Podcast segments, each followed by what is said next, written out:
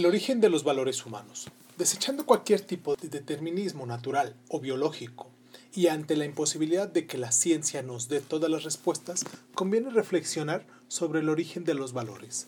Defenderemos en este texto, frente a toda la posición absolutista, la fortaleza de una moral fundada en el ámbito humano, propia de los deseos y aspiraciones de las personas, de carácter laico, ajena a lo trascendente e íntimamente vinculado a lo social y político en definitiva, que favorezca el desarrollo de la humanidad.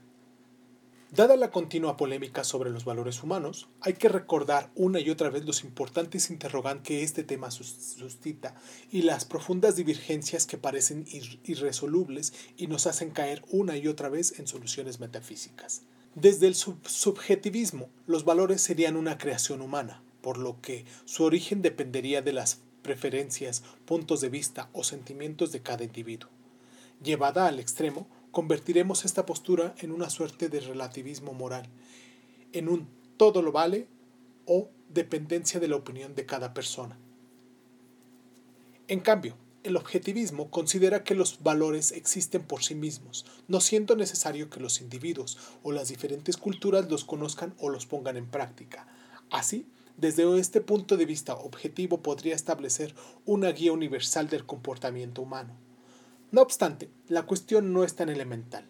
Si el relativismo moral, si entendimos por tal cosa simplemente el todo lo vale, es rechazable, el absolutismo nos introduce en no pocos problemas. Esta postura absolutista y está obviamente relacionada con el objetivismo.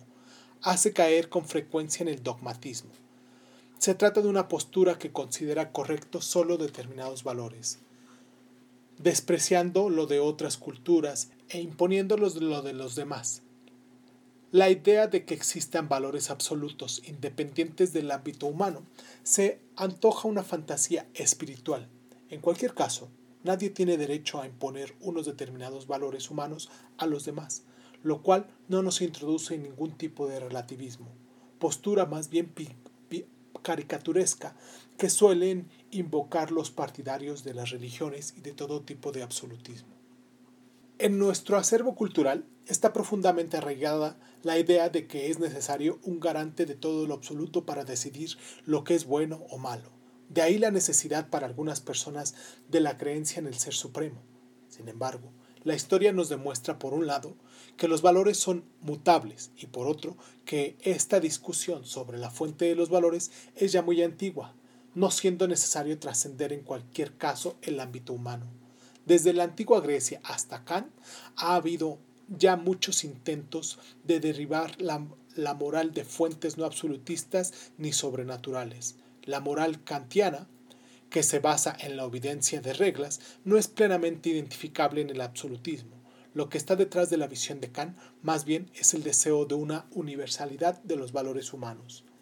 Es algo que también nos introduce en no pocos problemas, ya que no todo el mundo va a estar de acuerdo con según, con según qué comportamientos, como es el caso de la moral sexual o el aborto. Lo que parece claro a estas alturas es que la moral no tiene por qué ser absolutista, y ello a pesar de las continuas acusaciones de un relativismo mal entendido. Los llamados utilitaristas, que consideran la utilidad como principio moral, son objetos no de pocos ataques y, sin embargo, pueden ser vistos de manera amplia como partidarios de una visión moral consecuencialista. Según, desde este punto de vista muy pragmático, se considera que la moralidad de una acción debe de ser juzgada por sus consecuencias. No todo absolutismo deriva de la religión, pero es francamente difícil defenderlo en otros terrenos. Si acaso, en el nacionalismo de una modernidad el que ha rivalizado con la religión en posturas absolutistas, recordemos de nuevo la frase de Luis Buñuel. Dios y patria son un equipo imbatible, baten todos los récords de la opresión y el, el derramamiento de sangre.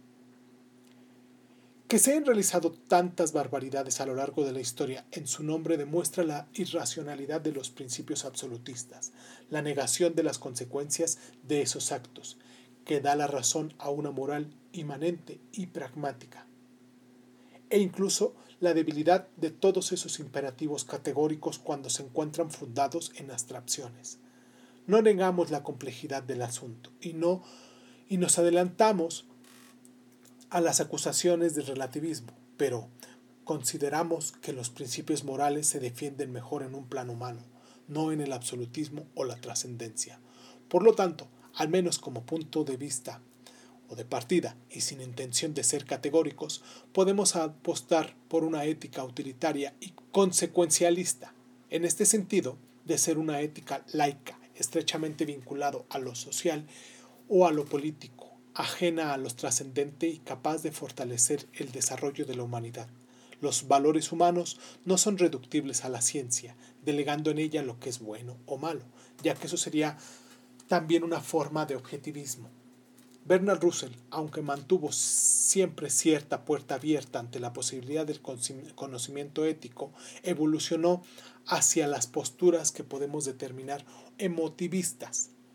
Esto es, cuando decimos que alguien tiene valor, que es bueno, estamos dando expresión de nuestras propias emociones y no a un hecho que seguirá siendo cierto cuando nuestros sentimientos personales fueran distintos.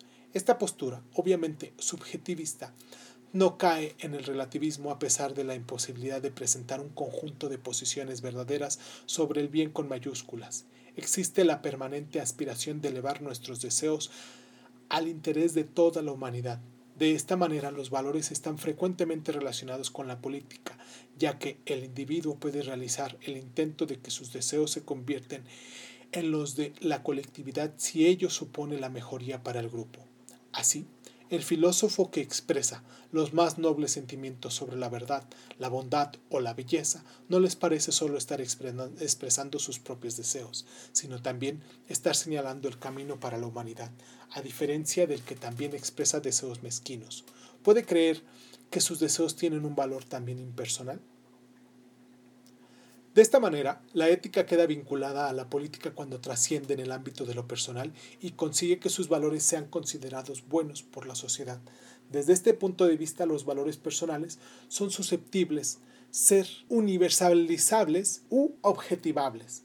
No obstante, nos movemos en un terreno de valores objetivos, ya que es francamente difícil decidir si algo tiene un valor intrínseco o si existe una verdad objetiva. Para los absolutistas se trata de una, una, conclusión catastrófica, pero intentamos demostrar lo contrario y fortalecer la posibilidad de transformar la realidad desde el punto de vista ético, apelando a valores objetivos. Y no poco vamos a conseguir para que las personas también cambien su ética. En cambio, influyendo desde sus deseos, sí puede ser posible cambiar su conducta. En otras palabras, sean los valores objetivos o no, podemos hacer mucho más para transformar el mundo influyendo en los deseos de la gente. Russell quiso aclarar ante las acusaciones de irracionalismo que un deseo no es en sí mismo racional o irracional. Razón posee un significado preciso y claro. Tiene que ver con la elección de los medios adecuados para lograr un fin que se desea alcanzar, pero no tiene nada que ver con la elección de, de los fines. ¿Qué podemos decir de la fraternidad o solidaridad tal del deseo de los anarquistas. Como concepto abstracto, la solidaridad puede presentar no pocas dificultades, pero como expresión de deseo individual se nos parece como una aspiración libertaria legítimamente universable. La moral libertaria no está fundada nada más allá de lo humano, en ninguna moral absolutista ni una objetiva, sino en el deseo y las aspiraciones del individuo concreto y en los de las sociedades que ha creado permanentemente susceptibles de mejora, apelando a los deseos de los individuos, en los cuales se fundan los valores humanos a nivel personal y colectivo. Es posible poner en cuestión los valores tradicionales y construir una nueva realidad a base de la solidaridad, es decir, en el reconocimiento en el otro y en sus propios deseos.